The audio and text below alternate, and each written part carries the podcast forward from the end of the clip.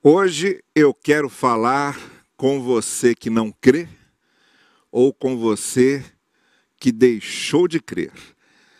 E eu quero começar dizendo que eu compreendo, entendo bem as razões que uma pessoa tem para não crer. Eu digo até mais.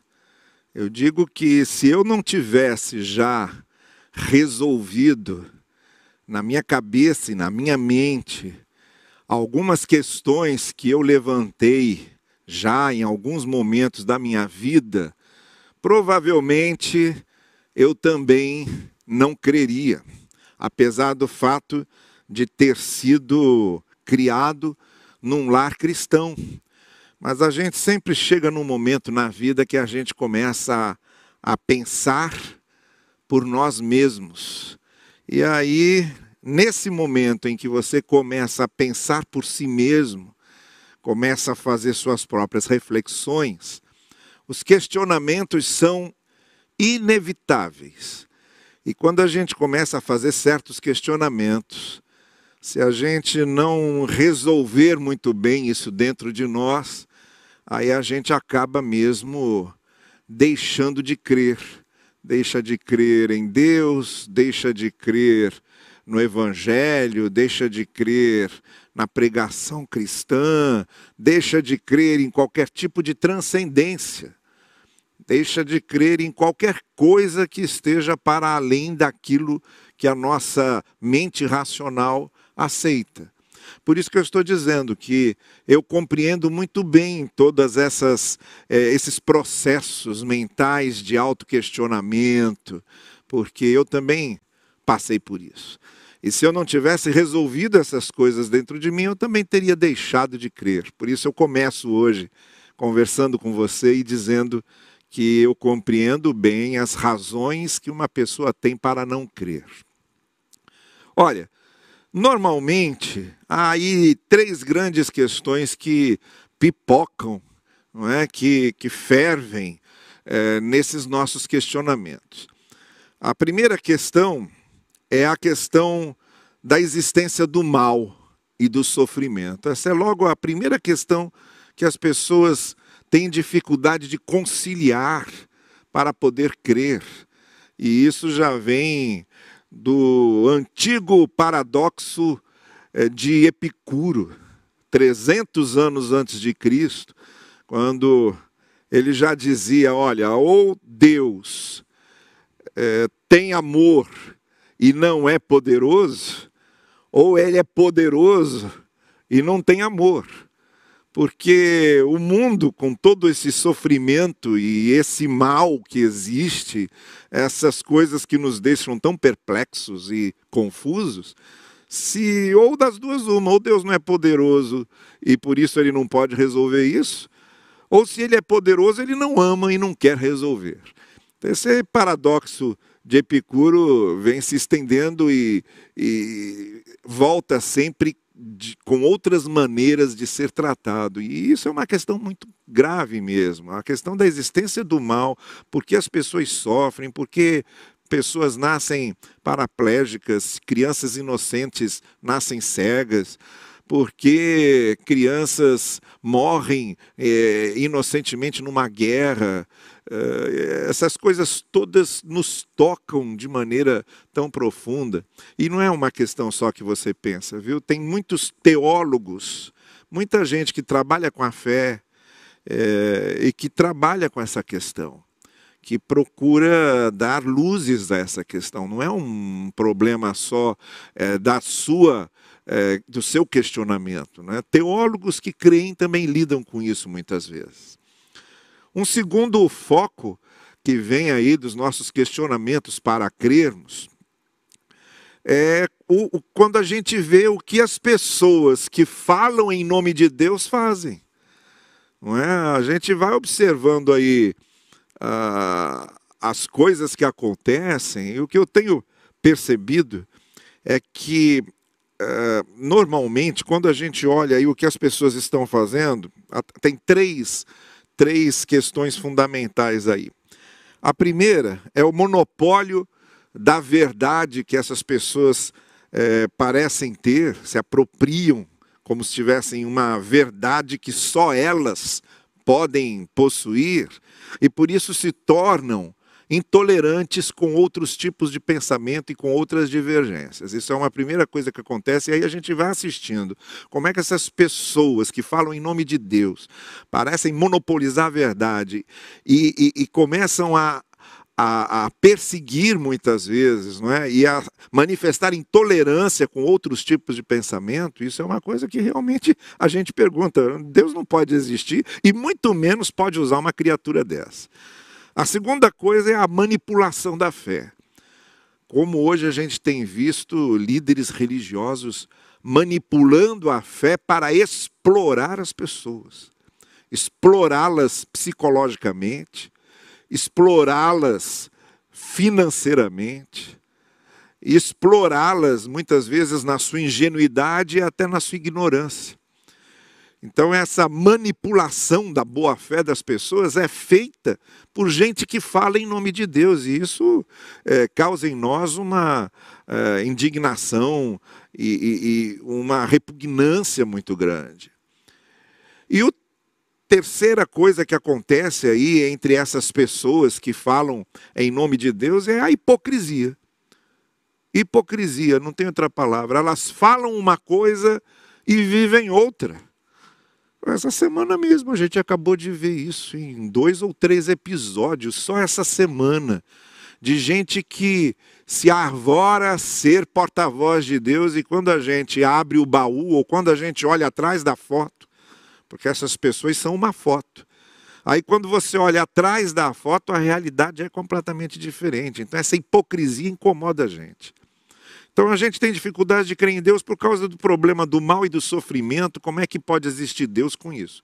Segundo, a gente tem dificuldade de crer em Deus por causa dessa é, péssima representação que essas pessoas fazem de Deus, falando em nome de Deus e conseguindo ser tão cruéis muitas vezes.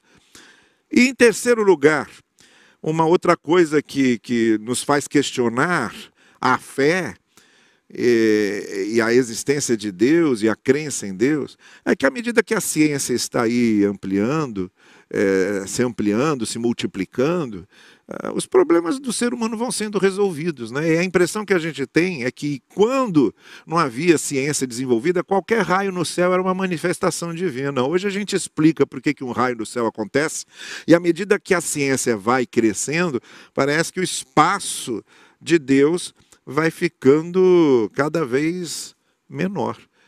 E aí a gente começa a questionar realmente: será que Deus existe? Será que há realmente Deus? Como é que a, a, a fé tem respondido ao avanço da ciência? Às vezes responde pessimamente.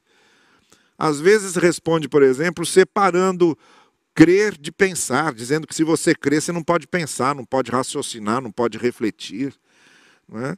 Uh, e aí é, é, cria uma espécie de anti-intelectualismo, como se você pensar, raciocinar fosse um pecado, fosse uma maldição.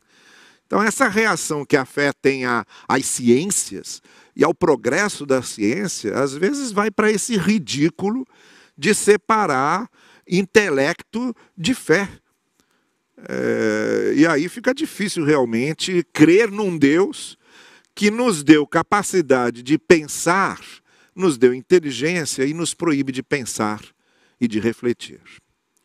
Olha, por isso que eu estou dizendo para você que eu compreendo as suas razões para não crer, pelo menos por esses três motivos, porque é complicado mesmo trabalhar com a questão do sofrimento, do mal, com a existência de Deus, conciliar essas duas coisas.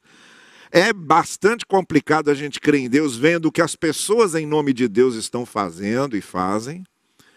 E é bastante complicado a gente crer em Deus quando a gente vê que, à medida que a ciência aumenta, eh, essas pessoas de fé parecem tornar um pecado você é, dar valor ao intelecto e dar valor ao pensamento, ao raciocínio, à ciência.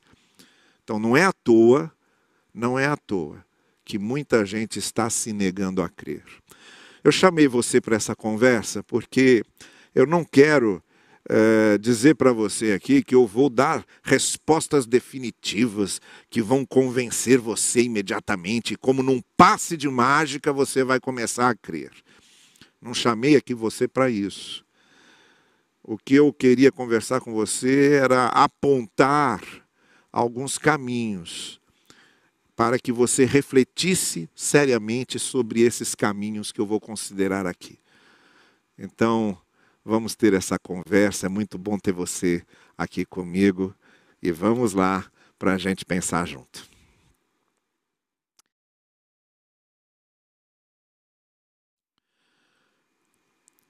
Olha, a primeira coisa que eu quero apontar para você, acenar para você e pedir para você refletir sobre isso, é que, de alguma forma, na nossa cabeça, a gente precisa separar o que é evangelho do que é fé institucionalizada. Essa foi uma primeira coisa que me ajudou muito, quando eu consegui separar essas duas coisas na minha cabeça. Uma coisa é o evangelho, uma coisa é aquilo que Cristo ensinou, uma coisa é a palavra de Deus, sabe? Uma coisa é essa esses ensinos da fé cristã. Outra coisa é a religião institucionalizada, é a fé institucionalizada. Nós não somos chamados para crer numa instituição, nós não somos chamados para crer numa igreja, nós não somos chamados para crer numa denominação, numa religião, numa corrente religiosa. Nós não somos chamados para crer num padre, num pastor, num líder espiritual. É, você tem visto aí como esses líderes espirituais têm ficado nus diante das pessoas, eles têm sido dissecados e os graves erros que têm sido apontados, a gente vê que por trás daquela casca a gente só encontra muitas vezes imundícia. Então nós não somos chamados para crer numa instituição de fé, nem somos chamados para crer em alguém que falhe em nome de Deus. Nós somos chamados para crer no Evangelho, nós somos chamados para crer no amor de Deus, nós somos chamados para crer na graça de Deus. Essa é a grande diferença que eu acho que a gente tem que começar a fazer na nossa cabeça. Então, reflita bem: olha, quem é, toma muitas vezes a ideia é, de um Deus que se torna inaceitável, é justamente porque está rejeitando uma institucionalização da fé, ou um discurso sobre Deus. Nós não somos chamados para crer num discurso sobre Deus, nós somos chamados para crer em Deus. O que eu estou querendo dizer é que muitas vezes os religiosos têm criado discursos sobre Deus que eh, não servem, não servem. É, eu quero ler para você a letra de uma música do Gilberto Gil, que você deve conhecer, mas que expressa muito isso, sabe? Aquela música dele chamada Se Eu Quiser Falar com Deus. Se eu soubesse cantar, eu cantava para você, mas eu não sei. Então eu vou ler só um trecho da letra, só um trecho da letra que ilustra bem o que eu estou querendo dizer. Então Gilberto Gil diz lá num trecho dessa letra: Se eu quiser falar com Deus, tenho que aceitar a dor, tenho que comer o pão que o diabo amassou, tenho que virar um cão, tenho que lamber o chão dos palácios, dos castelos suntuosos do meu sonho, tenho que me ver tristonho, tenho que me achar medonho e, apesar de um mau tamanho, alegrar meu coração. Esses discursos feitos em nome de Deus acabam nisso aí levando a pessoa a, a ter essa visão é, negativa sobre o que essas pessoas exigem, o que elas vão impondo sobre os nossos ombros, sabe? Exigências, às vezes, que essas pessoas fazem que não resistem à interpretação bíblica mais superficial. É coisa de religiosos. Então, a primeira coisa que eu quero convidar você a pensar é nisso. a gente, para refletir seriamente sobre a possibilidade de crer, a primeira coisa que a gente tem que separar na cabeça é isso. Uma coisa é o Evangelho, é a mensagem do Evangelho. Outra coisa são os que falam em nome do Evangelho. Uma coisa é Deus e outra coisa é o que dizem, são os discursos a respeito de Deus. Se você começar a separar isso na sua cabeça, já é um bom começo. Mas tem mais, tem mais uma coisa que eu quero refletir com você.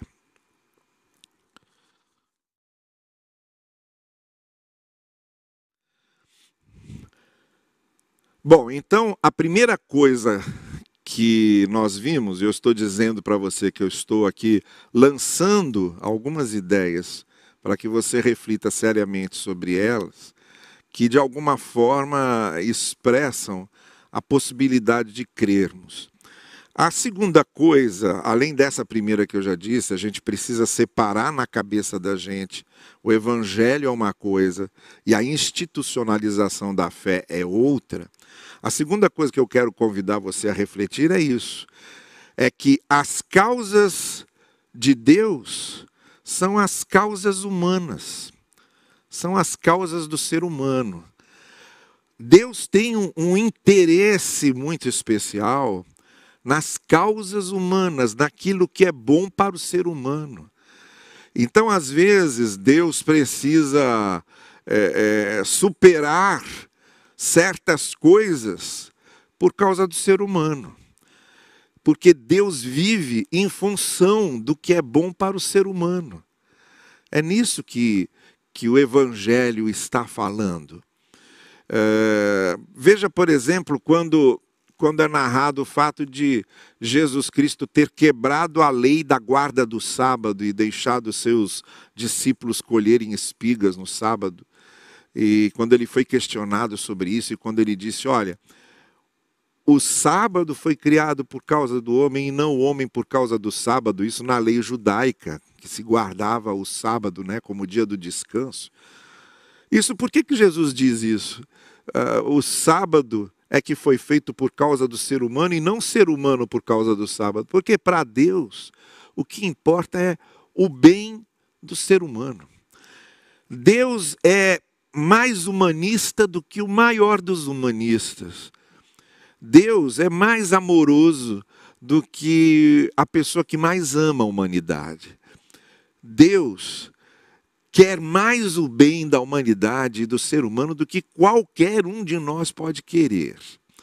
Então, quando a gente pensa em Deus, nós estamos pensando em um ser que tem como causa principal o bem do ser humano e que é, é, se moveu e se move ainda em função disso. Quando Cristo disse que veio para dar testemunho desse amor de Deus por nós, é isso. Ele diz que ele veio por causa do ser humano. Porque as causas de Deus são as causas do ser humano. E aí o que acontece é que muitas vezes a gente se esquece disso e dá mais valor para o sábado, né, para a instituição, é, para o que desumaniza o ser humano. Tudo que desumaniza o ser humano, que tira a dignidade do ser humano, não serve para Deus e não serve para a fé. Porque se nós temos um Deus cuja causa é a humanidade, é claro que quando a gente crê, a nossa causa também fica sendo a humanidade. É, e nada pode se é, colocar entre o bem do ser humano e Deus, porque Deus quer isso. E aí eu me lembrei de uma peça do Dias Gomes chamada O Pagador de Promessas. Essa peça depois virou filme, o filme ganhou o prêmio de Cannes em 1962. E essa peça conta a respeito de um homem que queria pagar uma promessa, entrar na igreja para deixar lá dentro uma cruz que ele tinha carregado. Mas aí, por razões do padre é, discordar da maneira como ele fez aquilo, o padre fechou as portas da igreja. E tem um trecho bonito aqui, que é quando o, o Zé do Burro, que é esse que quis pagar essa promessa, entrar na igreja para deixar lá a sua cruz, O Zé do Burro diz assim: Padre, o Senhor não pode impedir a minha entrada. A igreja não é sua, é de Deus. Essa é uma das falas do, do Zé do Burro, aqui, o personagem. Então, quando a gente fecha portas para a coisa mais importante para Deus, que é o ser humano, a gente está completamente fora do real objetivo da fé, do real objetivo de crermos, que é crermos num Deus cuja causa principal é fazer bem ao ser humano. Eu gostaria que você considerasse isso. Então, veja, em primeiro lugar, separe na sua cabeça o evangelho é, da fé institucionalizada. Uma coisa é o evangelho, é a mensagem de Deus, é o amor de Deus, é a graça de Deus. Em segundo lugar, você veja e lembre-se que as causas de Deus são as causas do ser humano, do bem do ser humano. E por isso ele abriu esse caminho para ele. Temos um, um acesso a ele direto que ninguém pode fechar. Não podem fechar as portas para a gente, impedindo a nossa entrada na presença de Deus, seja em nome do que for. E é isso que muitas vezes acontece que afasta muitas pessoas da fé.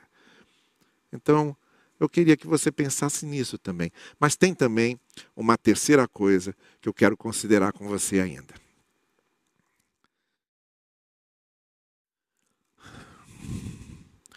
Olha, então, só para a gente não perder o fio da meada, vamos só recordar. É, eu disse a você que você tem razões para não crer e eu compreendo as suas razões para não crer. Eu disse que eu mesmo já passei muitas vezes por muitos questionamentos sérios a respeito disso. E disse a você que eu ia considerar algumas coisas com você. E talvez não sejam as respostas definitivas, mas que sirvam como sementes para que você pense, sementes no seu coração, né? Quem sabe dão fruto. Então eu convidei você a refletir seriamente sobre isso, sobre o fato de que o evangelho é uma coisa, a fé institucionalizada é outra. A gente não pode confundir alguma, eh, as duas coisas. Nós somos chamados para crer no evangelho, para crermos em Deus, para crermos na graça de Deus, no amor de Deus, e não numa religião, numa denominação, numa igreja, num líder espiritual, seja o que, seja o que for. A nossa fé tem que estar em Deus e na sua mensagem. A segunda coisa que eu considerei com você foi que as causas de Deus é, são as mesmas causas do ser humano, do bem do ser humano. Deus quer o bem do ser humano. Né? Para Deus não, não há mais dia sagrado, não há mais lugar sagrado. Ele tirou todos esses obstáculos e abriu acesso a Ele.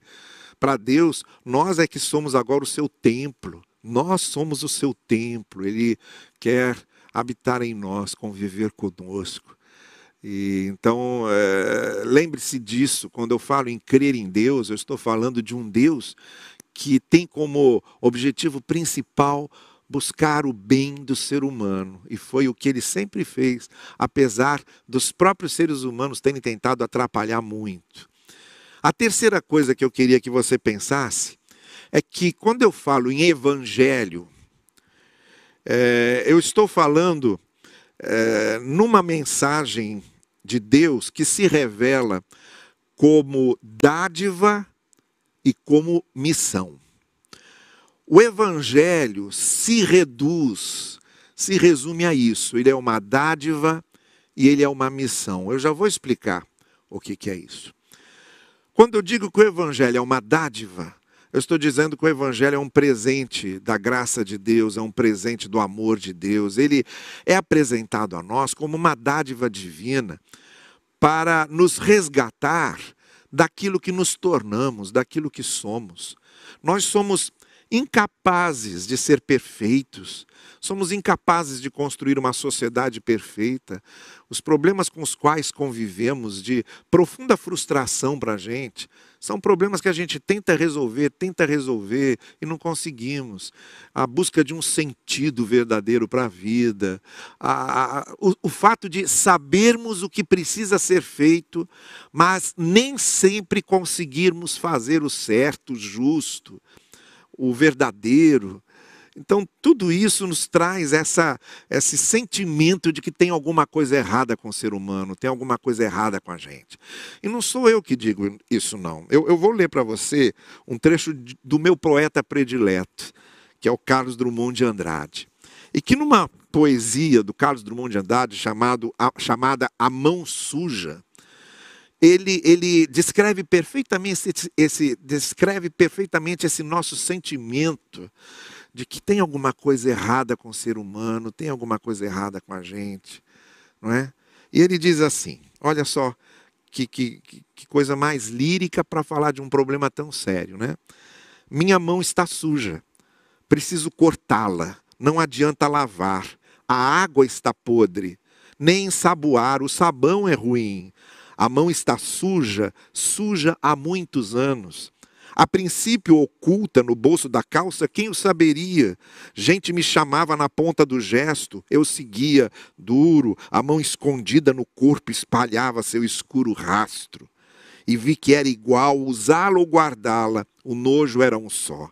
Ai, quantas noites no fundo da casa lavei essa mão, polia, escoveia, cristal ou diamante, por maior contraste, quisera torná-la, ou mesmo por fim, uma simples mão limpa, mão limpa de homem, que se pode pegar, levar à boca ou prender a nossa num desses momentos em que dois se confessam sem dizer palavra. A mão incurável abre dedos sujos.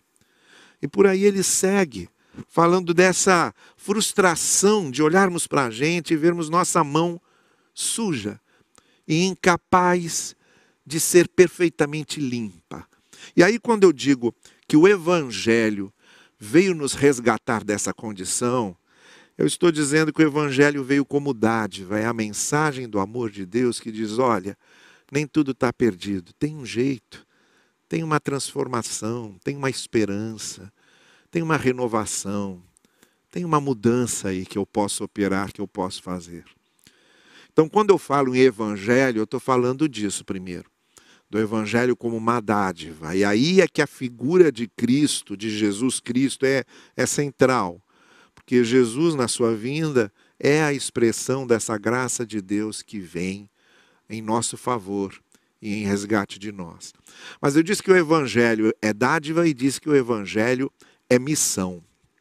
Porque, assim como o Evangelho revela a graça de Deus e o amor de Deus, o Evangelho faz com que nós sejamos canais de amor e de graça de Deus para outras pessoas. Então, quando eu creio, quando eu conheço o Evangelho, quando eu creio na essência do Evangelho, não é? Veja que eu já falei que é diferente da fé institucionalizada. Eu sou chamado para crer no Evangelho. Nesse Evangelho, personificado em Jesus, que pode me resgatar, eu o ser da mão suja, da mão que lavo, lavo, lavo e nunca resolve. Eu que trago essas frustrações existenciais dentro de mim, o Evangelho vem como resposta a isso. E ao mesmo tempo, ele me dá a missão de buscar o bem dos outros, de viver em função de abençoar os outros. E assim como eu conheci a graça de Deus, eu levo a graça de Deus.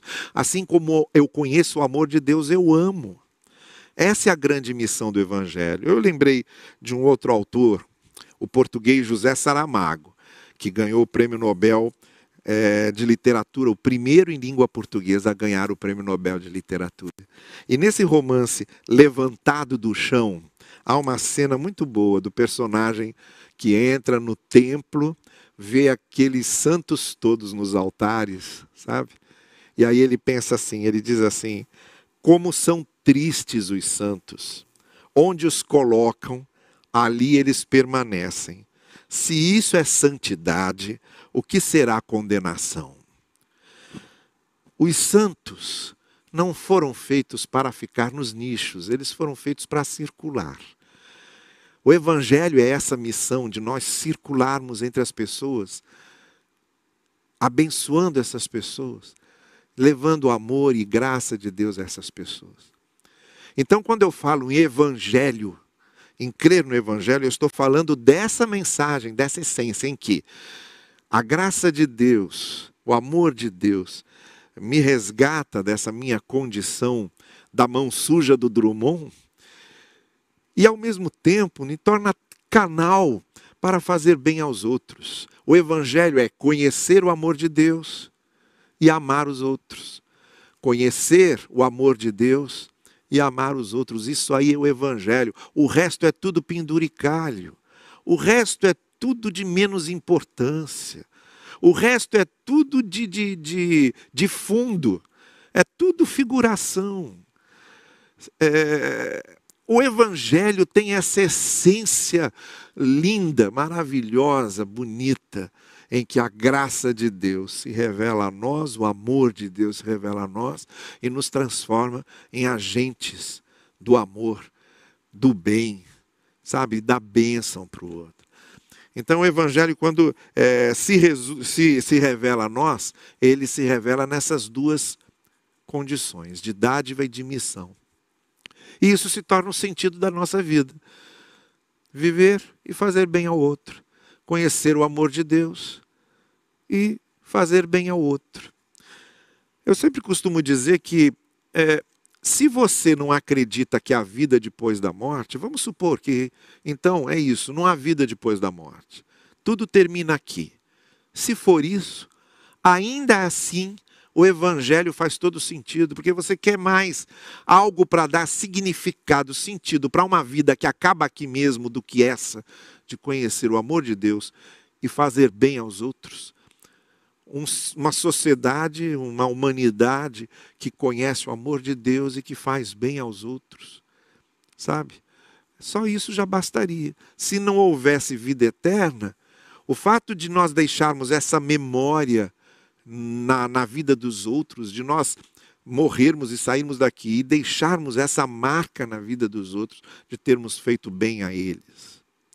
Isso é o Evangelho. É sobre isso que eu estou convidando você a pensar.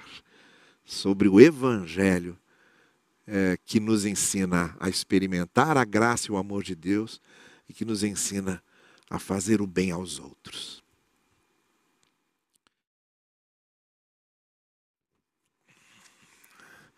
Bem, então, para retomar o fio da meada, não é só para a gente não se perder de novo. Eu convidei você para refletir comigo e compreendendo as suas razões para não crer. E estou seguindo na seguinte direção, é, sinalizando para você algumas coisas para você pensar e refletir seriamente sobre isso. Primeiro, que há uma separação entre evangelho e fé institucional. A gente é chamado para crer no evangelho, para crer em Deus. É, e não naqueles que falam em nome de Deus, nem nas religiões que dizem representar Deus, nem, nem nas igrejas, nem nas denominações. Não é nisso que nós devemos crer, é em Deus, é no Evangelho que Deus é, veio trazer. A segunda coisa que eu sugeri a você é que as causas de Deus são as causas do homem, são as causas do ser humano. É, Deus quis nos fazer um bem, Ele quer nos fazer o bem. E então, para Deus, o que importa é que o ser humano seja realizado. As duas coisas se encaixam: o querer de Deus e a realização do ser humano. É, então, não há obstáculos que possam fechar as nossas portas de acesso para Deus, porque Ele já abriu todas. Ah, nada mais nos impede de ter esse relacionamento direto com Ele, direto com Ele, em que nós somos o seu templo. E, e isso se dá porque Deus quer o nosso bem. É, Deus é amor e quer o nosso bem. Qualquer outra coisa que digam ou mostrem a respeito de Deus é mentira sobre Deus. E a terceira coisa que eu disse é que quando eu falo em crer no Evangelho, eu estou me, me referindo ao Evangelho, a essa essência do Evangelho, que é a dádiva da graça de Deus a nós, é, para nos resgatar dessa nossa frustração da condição existencial humana, dessa precariedade da condição existencial humana, e nos tornar uma bênção para outros, nos tornar um instrumento para fazer bem a outro. Então, o Evangelho, disse, ele vem como dádiva e vem como missão. O Evangelho é isso: é conhecer o amor de Deus e amar o próximo, amar o outro. Isso é a essência, é o cerne do Evangelho, e Jesus Cristo vem como essa figura central que representa tudo isso, que fez e representa tudo isso. Então agora eu quero concluir, finalizar aqui essas minhas considerações. Eu quero é, lembrar a experiência de um homem que durante grande parte da sua vida foi um ateu agnóstico, que é o C.S. Lewis. Ele até escreveu um livro chamado Surpreendido pela Alegria, que é a sua biografia, e ele contando é, todo o processo que o levou à fé. Ele saindo do seu ateísmo é, e indo à fé, fazendo esse processo, fazendo essa caminhada. E, e esse processo começa com ele em busca é, de uma memória de alegria. A alegria que ele lembrava ter na infância, ele perde a mãe muito cedo, ele perde a mãe com 10 anos. E aquela alegria que ele nunca mais experimentou. E ele começa a procurar, ele quer voltar a sentir essa realização que ele sentia na infância, essa alegria que ele sentia na infância, essa leveza que ele sentia na infância. Isso para ele se torna um, uma espécie de fixação, de busca. E aí ele percorre várias correntes filosóficas, ele se torna um professor universitário muito requisitado, muito respeitado. E aí, finalmente, ele chega à conclusão que não é ele propriamente que faz essa busca, mas que Deus fez essa busca que esse encontro dele com Deus e com a fé é porque Deus o ama, porque Deus se interessa por ele. E aí a sua ideia começa a mudar. Eu achei interessante um trecho que ele faz referência à peça de Hamlet, né, que, que é a peça mais conhecida do Shakespeare. É, e aí ele, ele pensa o seguinte: olha, é, veja, veja o que ele diz aqui. Ele diz assim: como percebi então pela primeira vez que se Shakespeare e Hamlet pudessem algum dia se encontrar, seria sem dúvida um ato, uma iniciativa de Shakespeare. Hamlet, o personagem de Shakespeare, nem sequer sabe que Shakespeare existe. E se Shakespeare quisesse que Hamlet o conhecia, Shakespeare é que tinha que entrar na peça. Shakespeare é que tinha que se mostrar para Hamlet, porque Hamlet sozinho não ia descobrir isso. E aí o C.S. Lewis faz essa analogia e diz: Eu tenho buscado essa alegria, quando na verdade essa alegria tem me buscado. Porque eu, por mim mesmo, não poderia nunca é, chegar a conclusões sobre a existência desse que me criou. Mas ele veio a mim. Ele veio a mim. E ele veio mostrar seu amor a mim. Por isso que eu disse que a figura de Cristo é central nisso, porque o Evangelho se manifesta dessa forma: Deus vindo a nós. É diferente de todas as outras religiões e do espírito da religiosidade, porque nas religiões é o homem que fica buscando Deus, o homem que faz sacrifícios para aplacar a ira dos deuses, o homem que fica se penitenciando e o homem que fica entrando e construindo templos e entrando neles. E de repente a gente percebe que não, que no Evangelho é Deus que vem em busca da gente. Como se Shakespeare quisesse se mostrar para Hamlet. Então eu gostaria de convidar você a avaliar uma coisa a considerar uma coisa e a refletir sobre uma coisa. A primeira coisa que eu quero pedir a você é que você avalie seriamente quais são as suas razões para não crer. São as suas razões ou são razões de outros? São razões que têm a ver com Deus mesmo ou são razões que têm a ver com os que falam em nome de Deus? São razões que têm a ver com Deus ou são, são razões que têm a ver com as representações de Deus? Por que é que você não crê ou por que é que você deixou de crer? Essa é a primeira coisa que eu quero que você avalie.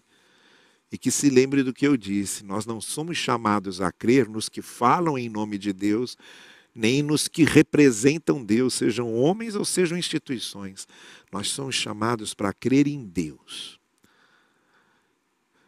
A segunda coisa que eu quero pedir a você é que você considere seriamente, considere seriamente, que nem tudo pode ser explicado e nem tudo se encontra no domínio da mente humana. Há coisas que nós realmente não podemos entender e que estão além da nossa capacidade racional.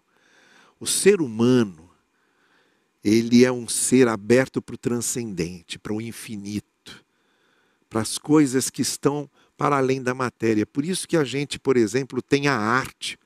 O Ferreira Goulart, o poeta Ferreira Goulart dizia que a gente, a arte existe porque a vida não basta. A vida em si não é suficiente.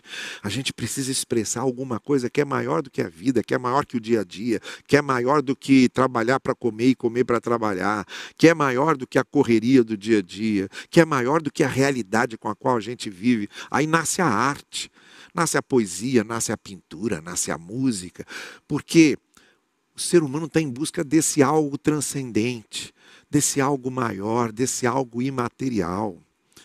E aí a gente volta a Hamlet, a peça de Shakespeare que eu já citei aqui, quando eu falei do C.S. Lewis, mas tem aquela parte é, tremendamente conhecida, muito conhecida, é, da peça de Hamlet, que é quando ele, diante do, do espectro do pai dele, né, do fantasma do pai dele, é, ele diz uma frase que a gente já conhece bem, quando ele diz: Horácio, há mais coisas entre o céu e a terra do que presume a nossa vã filosofia.